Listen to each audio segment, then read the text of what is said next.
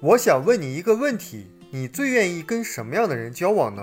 是那些非常积极、非常成功的人，还是和消极的、不成功的人交往？我们几乎每个人都知道“近朱者赤，近墨者黑”这个道理，但是在现实生活中，会发现人们似乎更愿意和那些消极的、不成功的人建立联系，而不是和积极的、成功的人建立联系。知道人们为什么不成功的理由了吧？那些最终成功的人，他会把其他成功的人当做激励自己的动力，把其他成功的人看作学习对象，告诉自。自己，如果他们做得到，我也可以。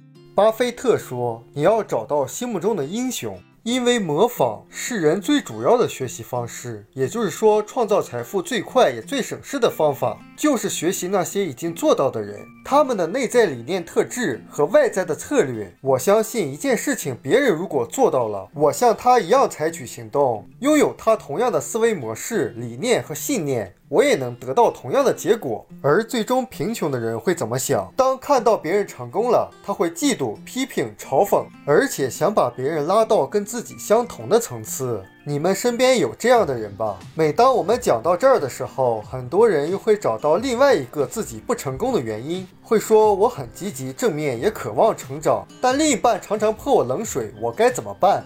我要离开他吗？还是想办法让他改变？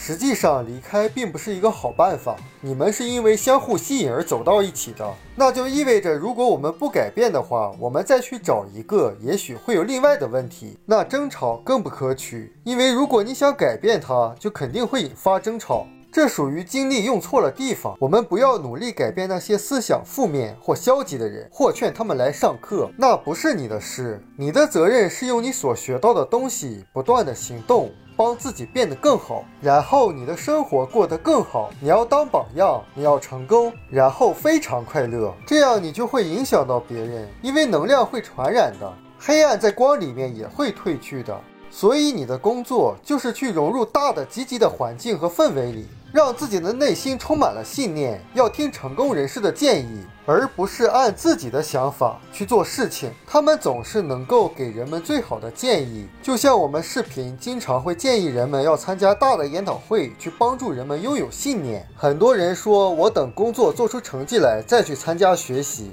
实际上，人们工作效率不高，并不是因为他工作不努力的问题，而是因为他没有信念。跟别人交流，哪怕发微信，他只是在传递信息。而当人们在研讨会里面就学会了传递信念。给人们，因为你拥有信念了，信念是强大的能量。当你对未来拥有信念的时候，你周围的人对他负面的想法就开始产生怀疑了。你可能会说，那我周围消极的人会影响到我。实际上，如果你能够理解到他是负面的能量的时候，你要知道这个人在你身边是有原因的，那个原因就是为了要帮助你。如果你周围都是消极的人和不好的情况，那么你确实不容易维持正面思考，保持清醒。但这就是对你的考验，就像钢在火里面会变硬。如果你周围充满着怀疑甚至谴责的声音，但你还能真诚地面对自己的信念。那么你就会成长得更快速，而且更坚强。要重新定义别人的负面行为，把它当做你绝对不要效仿的例子。他们越消极，你心中越要经常想起警告来提醒自己。你看，像他们那么活着多难呀！当然，你不要告诉他们，也不要责怪他们，因为当你开始责怪、鄙视别人的行为，你也不比他们好多少。